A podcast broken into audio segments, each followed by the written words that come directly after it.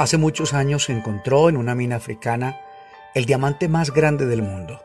Se lo regalaron al rey de Inglaterra para que lo llevara sobre su pecho y el rey lo envió a un experto en piedras preciosas para que le diera forma. No puedes imaginar lo que el experto hizo con ese diamante. Tomó aquella gema de valor incalculable y le hizo una hendidura, luego la golpeó con fuerza y la piedra quedó partida en dos. Podríamos pensar, qué lástima, qué error tan grande. No, de ninguna manera. Aquel golpe no fue casual. Durante semanas había estudiado la calidad, los defectos y las líneas por donde la piedra debía romperse. El hombre al que se le había encomendado era uno de los expertos más famosos del mundo. ¿Piensan que el experto se equivocó? No, fue la demostración de su habilidad.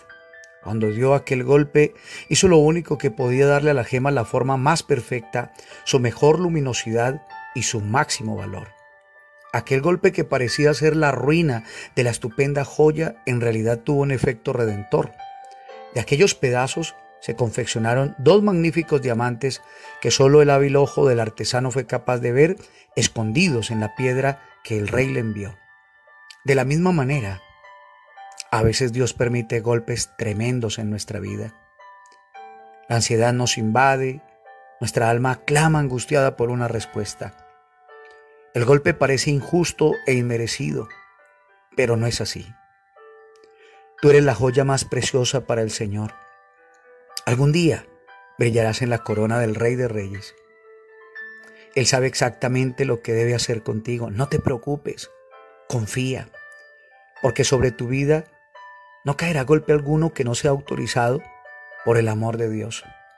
Cada uno de los golpes que Él permita obrará en ti una bendición y un enriquecimiento personal y espiritual nunca antes visto ni imaginado. ¿Sabes? Hay alguien experto en los golpes. Y ese alguien es nada más y nada menos que el mismo Señor Jesús. Se dice que las flagelaciones romanas que recibió el Señor Jesús eran conocidas por ser terriblemente brutales. Generalmente consistían de 39 latigazos. El soldado usaba un látigo con tiras de cuero trenzado con bolas de metal entretejidas. Cuando el látigo golpeaba la carne, esas bolas provocaban moretones o contusiones, las cuales se abrían con los demás golpes. El látigo también tenía pedazos de hueso afilados, los cuales cortaban la carne severamente. La espalda quedaba tan desgarrada que la espina dorsal a veces quedaba expuesta debido a los cortes tan profundos. Los latigazos iban desde los hombros, pasando por la espalda, los glúteos y las piernas. Mientras continuaba la flagelación, las laceraciones rasgaban hasta los músculos y producían jirones temblorosos de carne sangrante. ¿Sabes una cosa? El Señor no recibió un golpe como la historia de aquella gema que fue partida en dos. Él recibió muchos golpes por ti y por mí. Él comprende el dolor que estás pasando. Él, comprende, Él conoce cada situación que has estado viviendo. Él lo sabe porque Él también sufrió. Dice la escritura en Isaías 53, ciertamente Él cargó con nuestras enfermedades y soportó nuestros dolores, pero nosotros lo consideramos herido, golpeado por Dios y humillado. Él fue traspasado por nuestras rebeliones y molido por nuestras iniquidades. Sobre él recayó el castigo, precio de nuestra paz, y gracias a sus heridas fuimos sanados. Todos andábamos perdidos como ovejas, cada uno seguía su propio camino, pero el Señor hizo recaer sobre él la iniquidad de todos nosotros. Después de aprenderlo y juzgarlo, le dieron muerte. Nadie se preocupó de su descendencia. Fue arrancado de la tierra de los vivientes y golpeado por la transgresión de mi pueblo. Pero el Señor quiso quebrantarlo y hacerlo sufrir. Y como Él ofreció su vida en expiación, verá su descendencia y prolongará sus días y llevará a cabo la voluntad del Señor. Escucha bien lo que dice a continuación la palabra de Dios. Después de su sufrimiento, verá la luz y quedará satisfecho por su conocimiento. Mi siervo justo justificará a muchos y cargará con las iniquidades de ellos.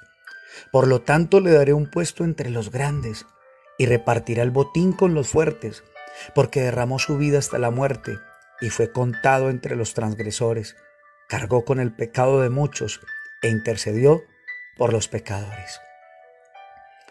Al igual que cualquiera de nosotros que pudiese ignorar frente al tema de las piedras preciosas y viéramos al experto partir una gema en dos, como aquella historia. Asimismo, muchos en aquel tiempo vieron como un gran error la muerte de Jesús en aquella cruz, la forma en que padeció. Pero sabes una cosa, no fue ningún error. Él pagó ese precio para que tú y yo brilláramos por la eternidad junto a Él. Yo quiero invitarte a que si estás pasando por un momento difícil, si la vida te ha golpeado, si los golpes en tu alma han sido tan fuertes que parecías morirte en la soledad, en el dolor, en la angustia, ¿quién está preparado para ver la partida de un ser querido, de un hijo, de un padre, una madre, de un hermano? Ninguno de nosotros. Pero el Señor Jesús conoce ese dolor.